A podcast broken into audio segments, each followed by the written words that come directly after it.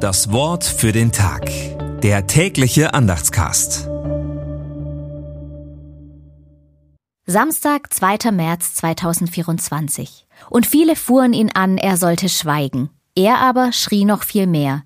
Du Sohn Davids, erbarme dich meiner. Markus 10, Vers 48. Gedanken dazu von Marit Hohle. Was für einen Mut beweist dieser blinde, benachteiligte Bettler am Straßenrand. Er schreit gleich nochmal, sogar noch lauter beim zweiten Mal.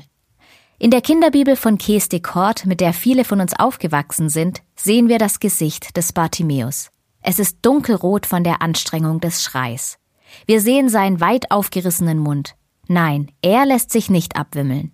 Der Sohn des großen Königs David soll ihm wieder auf die Beine verhelfen. Jesus soll vermitteln, dass Bartimäus von den Menschen wieder als ein Mensch angesehen wird. Sein Schrei soll auch uns die Augen öffnen, für die Menschen am Rand, die so oft stumm bleiben. Das Wort für den Tag. Der tägliche Andachtscast. Präsentiert vom Evangelischen Gemeindeblatt für Württemberg. Mehr Infos in den Show Notes und unter www.evangelisches-gemeindeblatt.de.